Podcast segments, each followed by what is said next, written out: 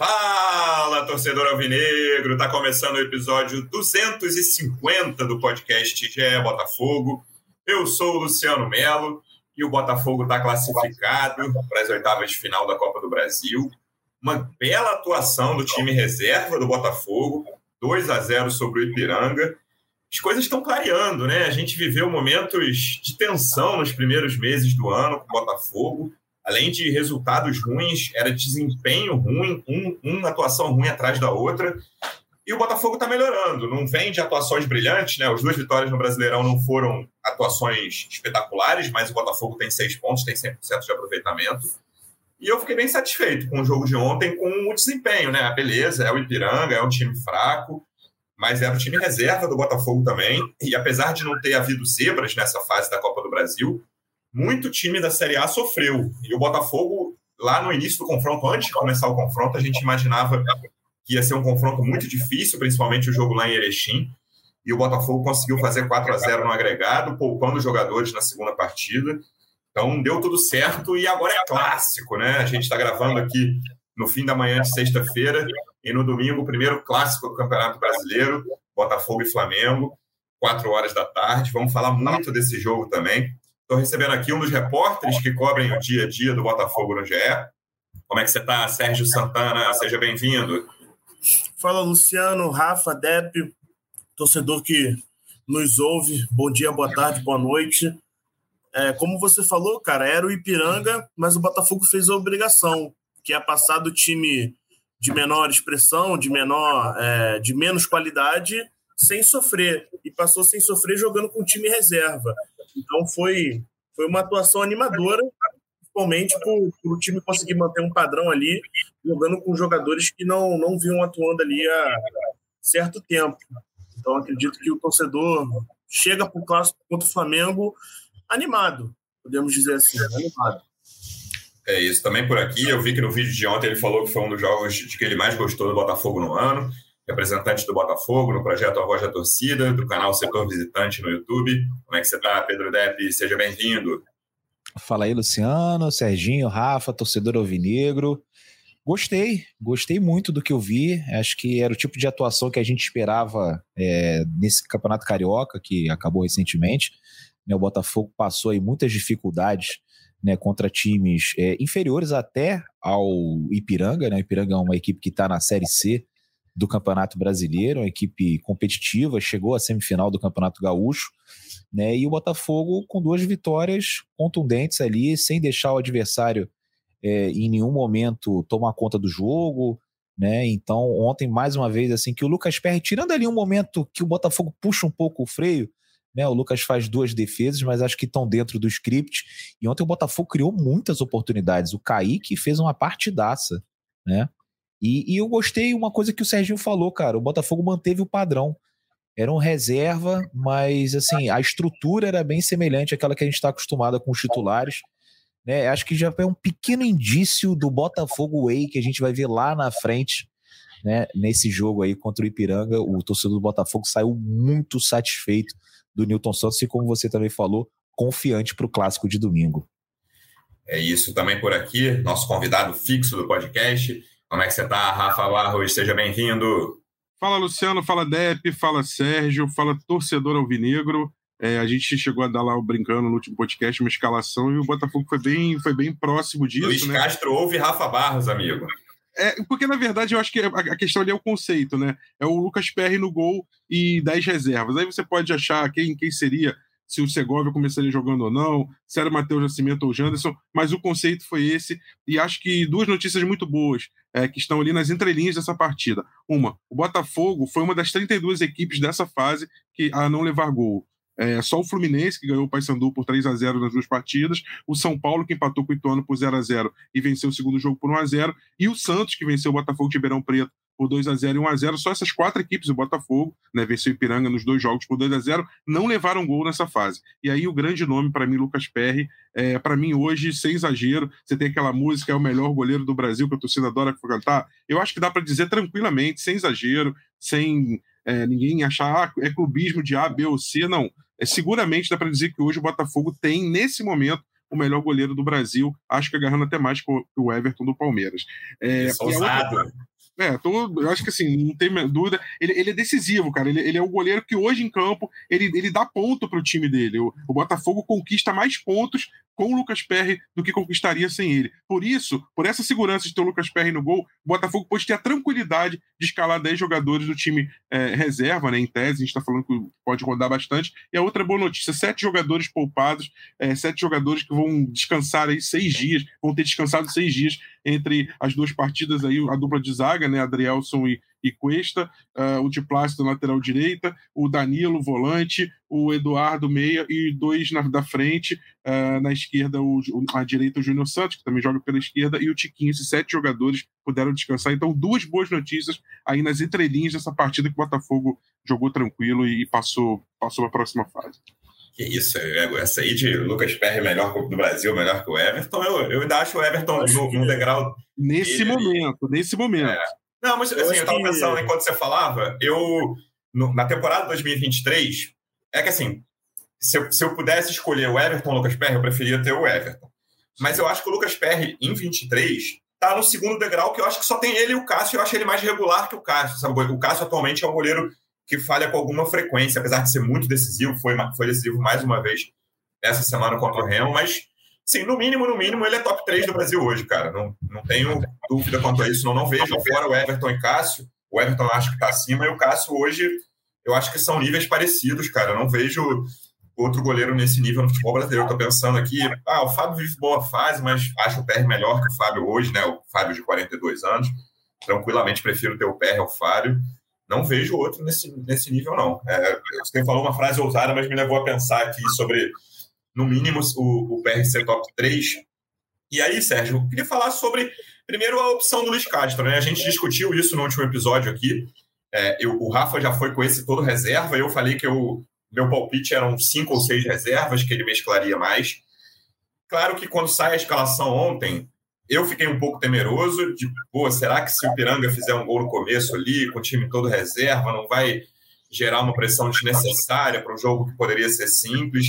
Mas o Botafogo não só deu conta do recado em termos de resultados, mas eu quero bater muito nessa tecla do desempenho, assim, porque eu até falei no último episódio que é um, era um episódio difícil de fazer, porque eu não tinha gostado da atuação ofensiva do Botafogo contra o Bahia, achei que foi um jogo pobre ofensivamente, ainda que a defesa tenha estado bastante segura. Porque eu acho que isso, esse podcast serve para a gente analisar o desempenho, né, cara? Resultado é uma coisa que tá ali é fácil de analisar, né? Ah, ganhou, jogou bem, perdeu, jogou mal, empatou, foi mais ou menos. E eu tinha ficado com essa pulga atrás da orelha depois do Bahia, que achei que foi uma produção ofensiva muito pobre. Claro que uma coisa é jogar contra o Bahia, outra coisa é jogar contra o Ipiranga, mas claro que também um jogo era time titular do Botafogo, o outro era time reserva mas eu gostei bastante do desempenho. Como o Depp falou, o time titular do Botafogo várias vezes esse ano enfrentou times piores que o Ipiranga e não teve atuação nem parecida com o que, time, que o time reserva teve ontem. Eu acho que o Luiz Castro passou um recado assim é, dos jogadores. Pessoal, confio em todos vocês. Confio tanto que eu vou escalar vocês num jogo de Copa do Brasil, que é um torneio que é, deixa qualquer torcedor do Botafogo arrepiado, não importa o contexto. O Botafogo poderia ter ganho o primeiro jogo de 5 a 0 Eu tenho certeza que ontem ia ter torcedor com medo. Tenho certeza que ia ter torcedor ontem no, no estádio falando assim: pô, será que o Ipiranga consegue devolver um resultado de 5 a 0 em casa? A gente, a gente jogando em casa, eu tenho certeza que isso iria acontecer, porque a relação Botafogo-Copa do Brasil é muito, muito ruim. Mas isso, isso foi um recado do Luiz Castro para os jogadores: olha, confio em todos vocês, a sequência agora vai ser muito pesada e eu preciso poupar os meus jogadores é, mais importantes. Mas eu confio em todos vocês. Ele conseguiu passar esse recado e o mais importante, os jogadores conseguiram passar um recado para eles que eles também conseguem é, passar essa confiança para o treinador. Então, assim, mais importante do que o resultado, porque foi 2 a 0 poderia ter sido tranquilamente uns 4, 5, porque, como o Deb falou, o Kaique, goleiro do, do Ipiranga, na minha opinião, foi o melhor jogador da partida, mais do que até os jogadores do Botafogo, foi o melhor jogador da partida, era para ter sido uns 4, 5 a 0. Sem dúvida. O Botafogo, o Botafogo criou para golear e, mais importante, manteve um padrão de jogo. A, a, tal da Botafogo Way, que se eu não me engano foi o Depp, o Rafa que falou, agora eu não lembro. A tal da Botafogo Way, inicialmente era um time que tocaria bola, criaria desde o campo de defesa, aquele tic-tac, né, meio, meio espanhol, eu acho que a Botafogo Way está cada vez mais se adaptando a um estilo brasileiro de jogo. E é, essa era a minha principal crítica ao Luiz Castro ano passado, que ele não, não conseguia abrir mão da, da ideologia dele de futebol em relação ao estilo brasileiro de jogo. Porque no Shakhtar, ele era o principal time da Ucrânia, o Shakhtar dominava todos os jogos. No Catar, ele era o primeiro, segundo time do, do país, né? Tinha o Al Sadd, que era o time do Chave, mas enfim, dominava também 99% dos jogos. Aqui no Brasil, o Botafogo não é o principal time do país. O Botafogo bate de frente, hoje com, com 90% dos times, mas não é o principal time do país. Então ele está se adaptando a um, a um, estilo de jogo em que o Botafogo vai conseguir é, é, ser, vai conseguir atingir o adversário por meio de contra-ataque, por meio da velocidade. Então eu acho que hoje a Botafogo Way claro, parte desse princípio de tocar a bola, mas tocar a bola de um jeito rápido, de acionar o ponto e o ponto sair correndo. De acionar o ponto e o ponta já, já tocar no tiquinho, né? Ontem foi o Matheus Nascimento, o Janderson, mas enfim. É esse estilo de jogo que está tá sendo desenvolvido no Botafogo. Então eu acho que é uma Botafogo Way que está sendo adaptada ao estilo brasileiro e ao contexto que o Botafogo está vivendo. Então é isso que me Serginho, deixa feliz. Serginho, deixa eu só acrescentar Oi. um dado aí no que você falou, só para corroborar. Sabe o que, ah. que eu acho que também pode ajudar nesse Botafogo aí, nesse estilo que você está falando? O gramado, cara. Esse gramado, por mais que ele não seja eh, que ele seja mais próximo do natural e tal, mas ele ainda é um pouco mais rápido que o normal. E você repara como os adversários agora, eu já percebi isso desde o jogo com São Paulo, mas agora cada vez mais, né? O Botafogo mais adaptado a esse gramado, os adversários com dificuldade do timing, que ele. O jogo fica mais rápido, mais corrido, até adversário caindo no chão, escorregando. É interessante como é que contribui também, né? É, a, a bola roda mais rápido, né? Até um jogador do Ipiranga no intervalo, Gabriel Tota, comentou que eles tiveram dificuldade de pegar essa velocidade do gramado no, no começo do jogo. Então, assim, é, isso facilita muito esse estilo novo de jogo do Botafogo. É, é, valorizar a posse de bola, claro, mas é uma posse de bola que você não vai ficar tocando entre zagueiro e zagueiro, que era algo que acontecia muito ano passado. Era o Cuesta que tocava para o Adrielso, o Adrielso que tocava para o Tietchan, que voltava no, no que voltava no Cuesta. Hoje não, você pega a bola, já, já lança no Tiquinho, muitas vezes não dá em nada, mas é sempre buscando os pontos para acelerar. Então eu acho que o jogo ontem provou que é que, a Bota, que essa nova Botafogo E, entre aspas, é, é algo que o Luiz Castro está conseguindo se adaptar ao futebol brasileiro e essa era minha principal crítica a ele no ano passado.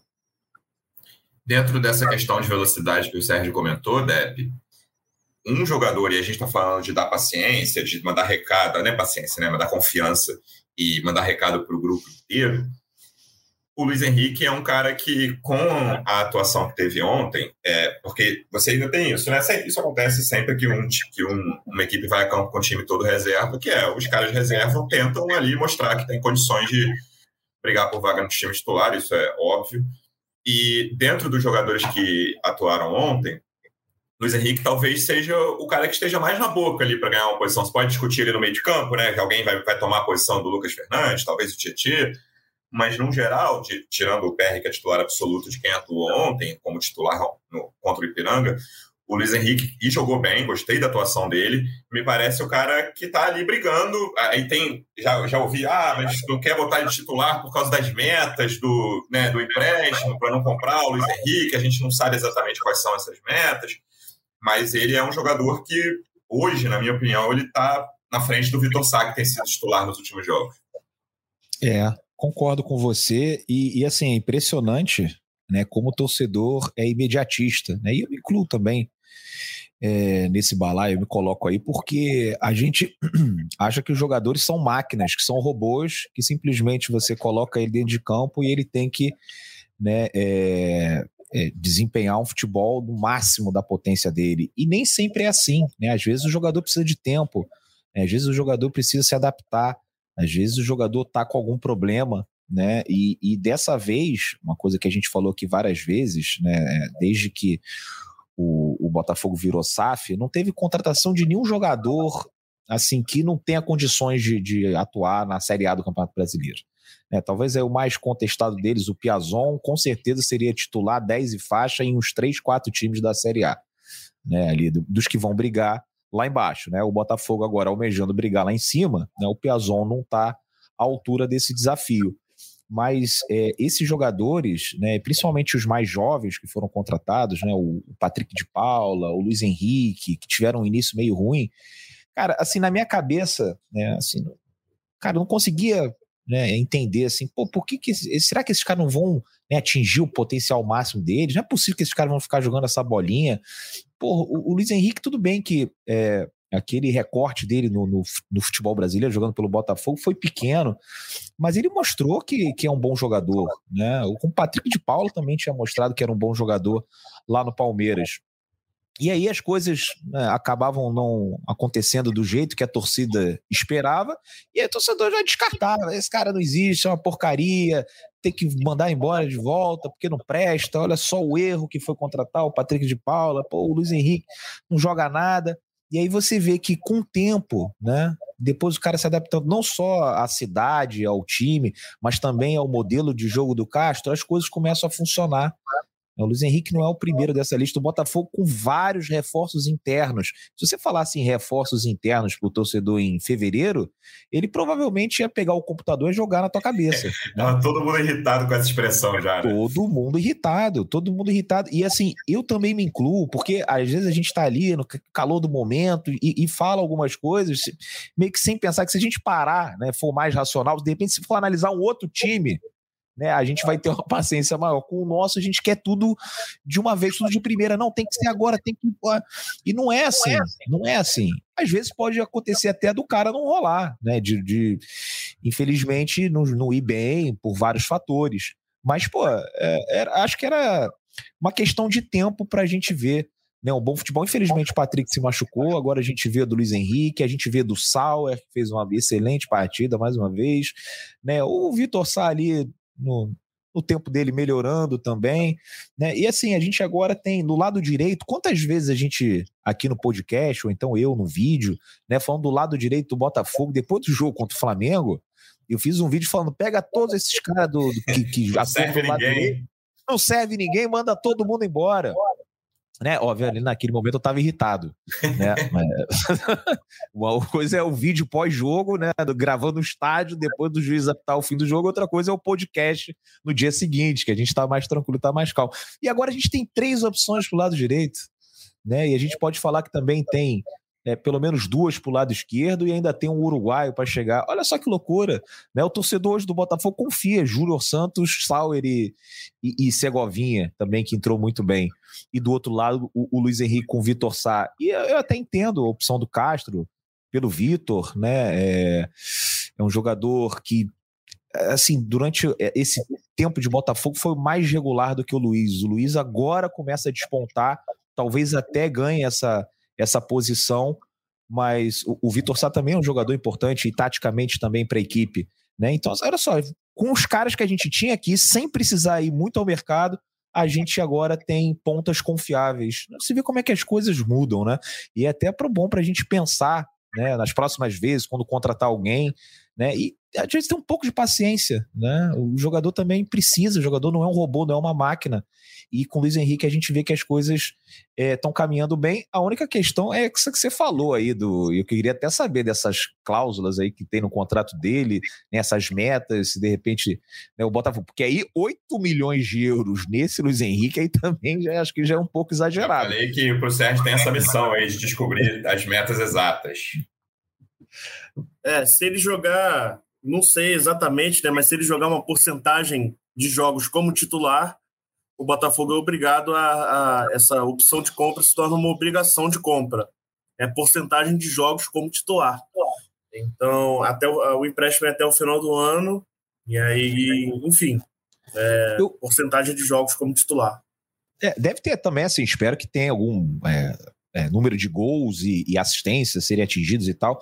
E aí, outro dia eu tava vendo no Twitter, cara, acho que era um perfil do, de um torcedor brasileiro do Olympique de Marselha falando sobre o Luiz Henrique, né? E, e, ele falou assim que até tem jogo por menos de 8 milhões de euros. Só que o problema é que o Textor, quando assumiu o Lyon, falou um bando de baboseira do, do, do Olympique de Marselha, né? E que talvez por isso eles é, endurecessem mais essa negociação. Mas é um cara assim que não vale 8 milhões de euros, mas pela bola que ele vem jogando, eu com certeza tentaria ali fazer um, né, é, uma negociação, né, barganhar ali um negócio para pagar menos. 3, 4 milhões de euros o Luiz Henrique vale. É, não dá para pagar 8 milhões de euros num ponta que não sabe finalizar. Mas o Luiz Henrique é um. É, mas é um, é um jogador que eu concordo que está evoluindo, tem, tem o seu valor, mas 8 milhões de euros realmente você consegue pegar coisa melhor no, no mercado. Para a gente fechar questões individuais desse jogo do Ipiranga e partir para o clássico, Rafa, é, o Deb falou rapidamente do Sauer, que eu gostei também, mas eu queria destacar os dois caras que participaram do segundo gol. Eu confesso que nas últimas duas vezes, eu até citei, levantei a bola para vocês falarem sobre o Segovinha. Eu estava com o pé atrás ali. Eu, eu, sei que ele entrou bem em todos os jogos até agora que ele fez, mas nos dois primeiros eu ainda fiquei com o pé atrás, entrou no fim ali. Pô, ontem eu gostei, cara. Ontem eu fiquei mais animado do que. Não estou cravando aqui que vai ser né, titular, vai ajudar muito o Botafogo, mas gostei da atuação dele ontem, inclusive do passe para o Janderson, né, cara, que é um jogador com uma história é muito diferente das outras no futebol, assim. Ele tem. Ele começou muito tarde, em 2020, ele tem 23 anos. 23 já, o Sérgio, que o Jalerson tem, é, né? Isso, 23. Começou 23. a carreira profissional com 20. É, vai, vai, fazer 24, vai fazer 24. E só uma coisa que ontem na live a gente estava falando, estava comentando, é que ele faz 24 agora em maio, o Matheus tem 19. Então, porque tem a comparação, Janderson, Matheus Nascimento e tal. O Janderson é cinco anos mais velho do que o Matheus Nascimento, quatro anos e dez meses por aí. É, e ele até 2020 não, não, jogava bola, não tinha divisão de base, não jogava né, pelada, campeonatos, né, mas fora isso não, não tinha desenvolvimento, né, fundamento, tudo isso que um jogador profissional requer e exige. Mas, pô, assim, é, foi muito legal ver a entrevista dele depois, né? É, é um jogador que é tudo novo para ele, claramente. Assim, ele pô, chegou num clube grande, para o time B, e aí agora estou treinando com os profissionais, estou jogando, estou fazendo gol. Foi muito legal ver o Janderson, a felicidade dele. Ele ficou até meio sem palavras na entrevista pós-jogo, mas estou apostando nesses dois. Claro que o Janderson precisa ver, aí os dois, né? Precisa ver mais, tanto o Segovinha quanto o Janderson, mas talvez sejam jogadores que ajudem o Botafogo ao longo da temporada são e são jogadores de eu colocaria assim em prateleiras, em categorias diferentes. Eu não quero dizer que um seja melhor ou pior que o outro, mas até pela posição, pela função e pela idade. Eu acho que tem, tem uma, série de detalhes aí que diferenciam os dois. É, o Segovinha, o Matias Segovia, parece muito um jogador, quem mais antigo vai lembrar lá em 95 do Iranildo, depois um pouquinho mais novo vai lembrar do Dimba, ali em 97, vai lembrar do Caio, Uh, e quem acompanhou a Copa de 2002 vai lembrar do Denilson, 98 também, ali, é, bagunçando. Então, aquele jogador que entra do, do meio para o fim do jogo, né, ou no intervalo, ou já com o segundo tempo em andamento, pegando outro time, às vezes já mais cansado, às vezes numa condição melhor de, de partida em que o seu time tem uma vantagem e consegue usar bem os espaços. Por exemplo, eu vi muita gente falar do Gustavo Sal, Sal jogou bem, mas acho que a gente precisa testar o Sal em um jogo em que os espaços são menores, em que a intensidade é maior. É, então, assim, não estou tirando mérito, eu só estou falando que existem jogadores para momentos, isso está ótimo, é bom que existam para momentos determinados e adversários determinados. Acho que a gente precisa, é, para ter uma certeza sobre o, o Matias Segovia, é, vê-lo em campo é, com mais regularidade e em partidas que exijam mais também. Mas achei ótimo, acho que está tudo bem, é, é, isso mesmo. E em relação ao Janderson, é uma oportunidade é, de, de, ali de mercado e principalmente uma lacuna que o Botafogo tinha. A gente sempre falou, o Matheus Nascimento é um jogador que ainda tem deficiências naturais, de um jogador é, de 19 anos, jovem, ainda está se formando, você vê, ele é um cara que é da seleção sub-20, mas ele ainda não tem uma maturidade é, técnica em alguns fundamentos para entregar o que o Botafogo precisa. E aí, nessas horas, por isso que eu falei, quando eu falei da escalação, né, não é dizendo que o Matheus não pudesse jogar, não tivesse nível para jogar, mas que acho que o time titular ali na minha cabeça, mesmo o time reserva, né, contra o Ipiranga, teria o Janderson e não o Matheus, porque o Matheus entraria durante a partida.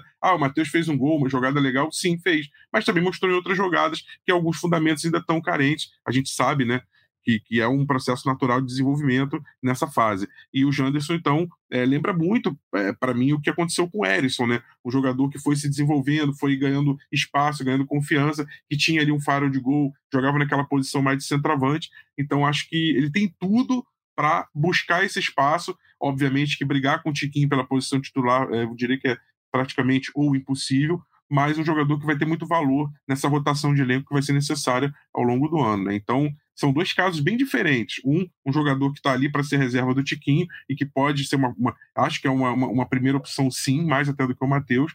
E eu colocaria o, o, o Segovinha como um, uma aposta que a gente vai olhando, vai vendo, vai, vai se encantando com ele aos poucos, e está tudo bem ser dessa forma. É, o Matheus é, provavelmente é o jogador que desperta mais amor e ódio. Ódio é forte para falar, né? Mas ele tem, ele tem duas facções da torcida, assim. Uma que apoia e tem mais paciência com ele, e tem uma turma que já perdeu a paciência, mas como o Depp falou, eu acho, acho viagem perder. Claro que respeito não, né? não, todo mundo não pensa. É isso, não. Acho viagem perder a paciência com ele agora, porque, cara, é um jogador que todo mundo que viu, e, e quando a gente vê também, você percebe que tem potencial né, ali. Claramente é um jogador de potencial, mas que precisa ser trabalhado e a gente precisa ver os próximos passos. Chegou a ter aquele papo de empréstimo, né, Sérgio, por um clube da, da rede do Textor para voltar. Por enquanto, esse papo está parado, né? Não, não, não, voltou a ter conversa de emprestar o Matheus. É, isso foi algo que eles colocaram como possibilidade na, nas negociações renovação. pela renovação, mas ainda não saiu do papel. Foi só algo que eles conversaram, falou, ó, tem a possibilidade de é, acontecer, porque a gente tem uma rede de multiclubes, e caso surja a oportunidade, é, sua ida para a Europa é facilitada porque é, o John Textor é dono de três clubes na Europa, mas ainda não saiu do papel. E eu acho que ontem, cara, é... claro, concordo, né, que... Concordo não, assim, concordo com essa questão que o Matheus desperta, né? Um lado positivo e um lado negativo da torcida, é muito 880. Mas ontem, cara, o Matheus chegou da, da Europa 11 horas da manhã, ele mesmo falou. É, deu para ver que ele foi dar uma entrevista lá para para Prime Video, né, que estava transmitindo o jogo no intervalo, ele não conseguia falar. Ele estava exausto. Então, assim, cara, ontem eu acho que a gente tem que elogiar mais o Matheus do que criticar. Ele errou alguns, alguns conceitos técnicos, né, mas claramente estava cansado, claramente se, se esforçou muito. Claro, é o mínimo do jogador, mas acho que por esse contexto dele ter feito o esforço de jogar, chegou de manhã, já foi direto para o jogo, conseguiu fazer o gol. Eu acho que ontem o, o, o Matheus merece elogio por causa disso. Botafogo e Flamengo, Dep, talvez um dos jogos mais esperados aí do, da temporada. Já teve esse jogo, mas do Campeonato Brasileiro, certamente, para a torcida do Botafogo. Jogo no Maracanã, com o mano do Flamengo quatro horas da tarde. O que, que você imagina em termos de escalação para essa partida? Você imagina um time muito. Claro que é um time muito mais parecido com o time do Bahia do que contra o time do Ipiranga, mas possivelmente com o Marçal de volta, alguma mudança na ponta. O que, que você imagina? Só antes de falar sobre esse jogo, né? O torcedor me cobra muito nas redes sociais né, para dar voz à reclamação da compra dos ingressos, que é uma dificuldade Sim. quando o Botafogo joga no Maracanã. Então, assim, é como se eu brinco, né? Aquele negócio é o famoso rir para não chorar, que é uma gincana. Né? Então, primeiro, libera a venda dos ingressos, aí o torcedor fica duas, três horas com o sistema né, fora do ar e não consegue comprar ingresso. Aí depois você compra o ingresso não consegue imprimir. Aí o torcedor fica agoniado, meu Deus, e o voucher? Aí cinco horas depois você consegue imprimir. E aí depois você imprime e você não sabe onde é que vão ser os pontos de venda, né, de troca. Aí, no dia seguinte, eles avisam ó, que tem General Severiano, que tem no Newton Santos, que tem no Maracanã também. Então a gente vive essa gincana. O último jogo no Maracanã, Botafogo e Flamengo, foi em 2020, ali, um pouco antes da pandemia, e o torcedor do Botafogo passou muita dificuldade para conseguir trocar o ingresso e entrar. Né? Muitos jogadores, inclusive, entraram na justiça e ganharam do Flamengo. Né? Então, assim, já é uma dica que eu dou para o torcedor que está com tempo, que no sábado é, tá tranquilo, que mora perto do Newton Santos, General Severiano do Maracanã, troque antes, porque no dia do jogo o Flamengo costuma ali colocar três guichês onde poderia colocar dez. Né? E aí o torcedor que chegar em cima da hora pode ter dificuldade. Eu acho que o Castro, falando sobre o jogo de ontem, né, e, o, e já pensando no domingo, o Castro ontem deu várias pistas do time titular. Né? Eu acho que o time titular é, vai ser o do Bahia, né? Aquele que entrou contra o Bahia, mas eu, eu ainda tenho uma dúvida entre o Lucas e o Tietê, e eu acho que eu tô mais pro Tietê, que acabou uhum, depois entrando no segundo tempo. Né? É, o, o, Lucas não vem jogando bem nessa função né, de camisa 8. É, é um e é, cara é, acaba sendo um meio campo que marca pouco, né, cara? Eu acho. Pouco. Com, com né? essa formação é, Danilo, é, Lucas e Eduardo. Pois é, e, e assim, e nem para controlar a bola, para ter mais posse, serviu a entrada do Lucas, por exemplo, no jogo contra o Bahia. Né? Acho que o time melhorou bastante depois que, que o, que o Tietchan entrou em campo. Tietchan né, vem aí depois de um período né, é, que não estava indo bem, né, vem retomando a confiança, o que é muito importante. Fez um gol né, contra o César Valerro de pênalti, depois faz um gol também contra o Bahia. Eu acho que o Tietchan vai ser titular. E aí tem uma outra dúvida ali: será que o, o, Castro vai optar pelo Hugo na esquerda ou pelo Rafael Torto, se o Marçal não puder jogar, né? Que o, o GE até veio com a notícia agora que o Botafogo está preparando o Marçal. O Marçal é, não sabe se vai poder jogar contra o Flamengo ou contra a LDU. Eu até acho mais importante o jogo da LDU, que é um jogo mais decisivo do que esse contra o Flamengo. Contra o Flamengo é clássico, o torcedor quer ganhar de qualquer, de qualquer maneira, mas se eu pudesse escolher, se falar assim, o Marçal não está 100%, então segura aí e vem contra a LDU, que é um jogo mais importante. Então é isso, acho que vai acabar jogando o, o Rafael Torto pela esquerda, né? Que até pela esquerda, ontem ele entrou e não foi muito bem, o torcedor cornetou muito. Será que trocamos, né? O, veio o Fábio, né? Porque não é possível. Pela esquerda ele vem jogando bem mais. É, e, e ali nas pontas também, que pode ser mais uma dúvida, entre principalmente Luiz Henrique e Vitor Sá, porque o Júnior Santos é o homem de confiança, é. na, acho que na cabeça do Castro é Júnior Santos e mais 10. Quando ele acorda, ele vai escalar, ele primeiro coloca ali o número 37. Chiquinho, Júnior é, Santos, depois eu penso no resto. Lucas Perry. Pensa, ah, aí tem aquele Eduardo. Ah, tá bom, tá, ok, ele bota depois. o Cuesta pode ajudar ali na zaga. Mas eu acho que ele vai de Vitor Sá né, para esse jogo também contra o Flamengo, é com o Luiz Henrique aí como opção na segunda, no segundo tempo. Né? E as substituições também de cara. Ele, quando ele tira o Sauer com 45 minutos, eu acho que é pensando também nesse jogo é, de domingo. Né? Então, assim, Tietê, Rafael Torto e Vitor Sá, né? Esse é meu time para o domingo. Quer dizer, esse é o time que eu acho que o Luiz Castro vai colocar e eu também, né? Colocaria é o Tietchan então, em vez do Lucas Fernandes. É que eu acho que tem uma diferença aí entre o que o Luiz Castro pensa. Eu acho que também, se eu fosse, é. tivesse que escolher, iria contigo, Débora. Iria com o Tietchan ali, para mim, super. Sou fã do Tietchan, acho que ele tem que jogar como segundo volante também. Mas acho que na cabeça do Luiz Castro, eu lembro muito do, da época do Piazon. A gente falava, não, agora o Piazon não vai jogar o próximo ano, não. Aí ele entrava com o Piazon. Ah, não, a gente não vai, o Vitor Sá não vai jogar, pô. Então, não, ele entrava com o Vitor Sá. E acho que pela minutagem que ele deu pro Tietchan, acho que ele, o Tietchan jogou muito tempo para quem já tinha jogado contra o Bahia e para quem vai ter que ter ritmo, intensidade, para principalmente a função de segundo volante contra o Flamengo. Então, eu apostaria que o Luiz Castro iria, assim, para ser cornetado pela torcida inteira, aliás, um dos esportes favoritos do Luiz Castro, ser cornetado pela própria torcida, para depois ser agraciado com, como cara. Acho que ele vai entrar com o Lucas Fernandes. Não entraria, repito, para mim, concorda. É Danilo, Tietê e Eduardo meu meio. É, é, é, fato, é certo. Da mesma forma que Luiz Henrique já podia entrar titular na esquerda. É, então, eu ia falar isso. Eu, eu escalaria Tietê e Luiz Henrique. Eu acho que ele vai. Eu tô, eu tô com, eu tô com o Depp. Eu tô com o Depp. Eu acho que ele vai escalar o Tietê e vai escalar o Vitor Sá. Eu tô com Dep. Vamos um bolão, eu tô com, um. É. Eu tô com eu tô com Dep porque eu peguei a escalação aqui do jogo do ano passado. Ele começa o, o jogo do Botafogo ganha do Flamengo no primeiro turno, que foi lá em Brasília. Ele começa com Gustavo Sauer de titular. Ele tira o Sauer com 25 minutos do primeiro tempo, porque o Sauer estava com muita dificuldade de recomposição e ele bota o, o Diego Gonçalves, porque o Diego Gonçalves é um cara que recompõe mais. Então, eu acho que contra o Flamengo, que é um time que tem mais posse de bola, né? Tem, tem, tem um ataque muito forte. Eu acho que ele vai pensar mais nessa parte de recomposição. Então, eu concordo com, com o Depp. Eu acho que ele vai com Tietchan e Vitor Sá, porque o Vitor Sá é um cara que ajuda mais na, na marcação do que o, o Luiz Henrique. Mas, na minha opinião, eu iria de Luiz Henrique e, e, e Tietchan. No jogo do segundo turno, ele vai com o Jefinho, né? Que o Jefinho nessa época já estava voando o meio-campo era é, Eduardo, Lucas Fernandes e Tiquinho. O meio-campo Neve, Vitor Sá e Júnior Santos. O Tiquinho estava tava suspenso para esse jogo. O Botafogo perde por, por 1 a 0 Mas no jogo, do, no jogo do primeiro turno que o Botafogo venceu, eu acho que essa substituição do Sauer indica o que ele pensa sobre enfrentar o Flamengo. Ele tira o Sauer com 25 minutos do primeiro tempo. O Sauer nem estava tão mal assim, só que estava sofrendo muito para marcar o Bruno Henrique. Bota o Diego Gonçalves e o Botafogo acaba ganhando. O Diego Gonçalves até dá o passe né, para o Erisson. Assim, jogada toda é do Erisson, né, mas começa com, com o Diego Gonçalves.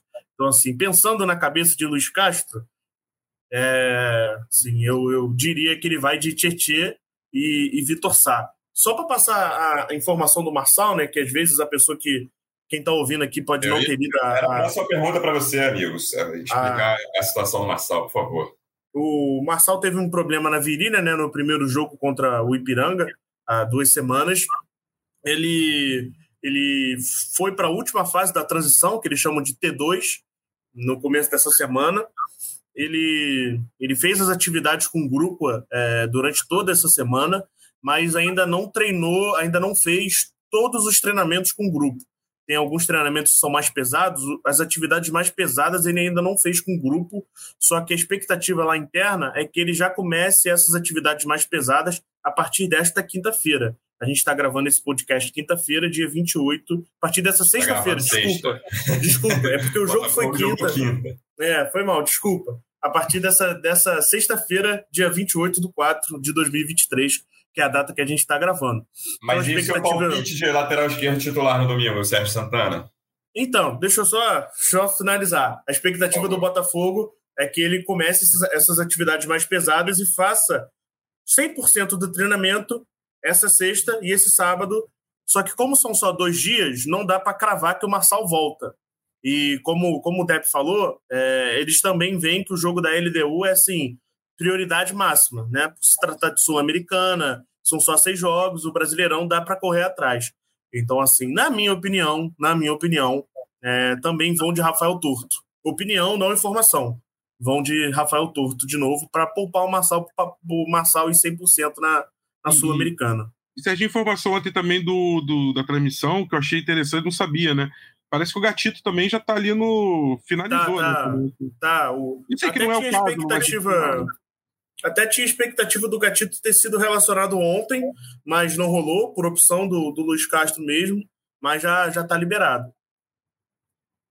Sérgio, eu queria só que você falasse também mais um pouquinho com, com um pouco mais de detalhes sobre a história do Janderson. Né? Eu, eu e Rafa falamos muito por alto aqui, mas é um jogador que né, enfrentou várias dificuldades, tem a foto dele vendendo doce na rua. Antes de chegar ao futebol, a gente até publicou uma reportagem no GE, hoje, né, sexta-feira de manhã, que é bem legal sobre isso. É, o Janderson é nascido e criado no complexo do Chapadão, que é uma das maiores comunidades aí do Rio de Janeiro, na zona norte do zona norte aqui. Ele passou por fome, conviveu com fome, família muito humilde assim. E aí, cara, assim, né, família, família sem dinheiro, né, pobre mesmo. Ele teve que começar a trabalhar ainda criança, ainda adolescente, começou a trabalhar com 14, 15 anos, vendendo doce, vendendo biscoito para ajudar na renda em casa. E ele sempre teve o sonho de jogar futebol, mas como ele tinha que trabalhar de, de manhã e de tarde, ele não conseguiu fazer, nunca conseguiu fazer uma peneira, nunca conseguiu fazer um teste. Então ele trabalhava de manhã e de tarde, chegava a caminhar 30 quilômetros por dia, é, andava de Madureira até a freguesia, ele mesmo falou isso, é, conversando ali com o pessoal do, do staff, né? A história assim, a história é maneira, a gente já, já conversava com, com o pessoal dele, ele falou que caminhava 30, 35 quilômetros por dia tentando vender doce. E aí o que ele jogava de futebol era final de semana, torneio de entre as comunidades. É, que isso também é, isso é muito forte na, nas favelas do, do, Rio de Janeiro. E foi num desses torneios que o Angra dos Reis, que na época disputava é, a segunda divisão do Carioca, tinha subido da terceira para a segunda. Era um time sem dinheiro, então foi ver esses torneios de, de comunidade. Viu o Janderson, o Janderson tinha se destacado, chamou o Janderson para um período de teste. O Janderson foi aprovado, o Janderson foi para o time, virou titular, foi um dos destaques do, da equipe na, na segunda ano do Carioca. De lá, o Janderson vai para o Duque de Caxias, que é um time bem mais famoso aqui, já jogou Série B do, do Brasileirão é, há alguns anos. Também estava na segunda ano do, do Carioca. E aí, com um time de mais projeção, ele vai, pro, vai lá para o Campeonato Maranhense, vai lá para São José, e lá ele é o artilheiro do Campeonato Maranhense. Né? Vai, vai para fora do Rio. Isso ano passado. Em 2022 ele vai para vai São José, marca sete gols no Campeonato Maranhense, é o artilheiro. E aí ele vai para o Bahia de Feira jogar a Série D. Primeira, primeiro campeonato nacional dele, de projeção nacional. E aí ele marca sete gols em 15 jogos pelo Bahia de Feira. Chama a atenção do time sub-23 do Botafogo, Botafogo B, né? Que garimpava esses jogadores aí em torneios de menor expressão, foi também de onde veio o Jefinho. Quem até indicou o Janderson para o Botafogo foi o Rafael Rezende, né, que é, já trabalhou no Sport TV, comentarista, agora é head scout, um dos caras que, que tinha mais influência no, no Botafogo B. Não só o Rafael Rezende, mas ele foi um dos principais, principais expoentes ali do, do time B do Botafogo. E, enfim, na época que o Botafogo contratou o Janderson, ele era o artilheiro da Série D. Estava no Bahia de Feira, trouxe o Janderson para o time sub-23. E logo, a primeira coisa que o Janderson fez, isso é muito maneiro, a primeira coisa que o Janderson fez quando veio para o Botafogo foi alugar uma casa, né? Não conseguiu comprar, alugar uma casa ali perto do Newton Santos, no bairro de Engenho de Dentro, para tirar os pais da, da comunidade, o Complexo Chapadão, que os pais ainda conviviam muito com dificuldades, ainda convivem com dificuldades financeiras, para tentar né, dar, dar uma nova vida para os pais. Então, assim, é um cara que é, passou por muita dificuldade na vida e hoje né, tá, tá no Botafogo, time profissional. É, a gente não sabe qual vai ser o futuro do Janderson, né? não sabe se vai, vai conseguir ter sequência no Botafogo, mas só pelo gol ontem a gente sabe que é um campeão da vida, uma história muito maneira. Estamos na torcida aqui. Estaremos na torcida no domingo também. Lembrando que segunda é feriado, mas haverá podcast depois de Botafogo e Flamengo. Vamos ver se vem uma, mais uma vitória alvinegra para ficar com 100% de aproveitamento no Brasileirão. Sérgio, obrigado mais uma vez pela presença e até a próxima. Valeu, Luciano, Dep, Rafa, todo mundo que nos escutou. E até a próxima. Um bom clássico para todos. Dep, obrigado mais uma vez pela presença e até a próxima. Valeu. Agora estou indo para a última etapa da gincana, que é pegar o voucher e ir lá em General Severiano trocar pelo ingresso. Grande é abraço isso. a todos. Recado importante: quem puder trocar antes do domingo, troque, que vai ser uma fila enorme no domingo, com certeza. Rafa, obrigado mais uma vez pela presença e até a próxima. Valeu, Luciano, valeu, Dep, valeu, Sérgio, torcedor alvinegro. A gente sempre lembra, domingo no Maracanã, programa clássico das famílias, né? As coisas mudaram tanto, antigamente os estados divididos ali meio a meio, hoje o espaço menor para a torcida do Botafogo, mas quem puder ir, com aqueles cuidados devidos, né? Infelizmente a gente tem que falar isso em clássico, a questão muita gente da camisa, do, de, de ser tão explícito, mas enfim, é sempre um programa legal. Quem puder, recomendo, Maracanã, domingo com a família, vá, vá que é, será um excelente programa, independentemente do resultado em campo. Boa, torcedor Alvinegro, obrigado mais uma vez pela audiência. Até a próxima. Um abraço. Partiu, louco, Abreu! Bateu!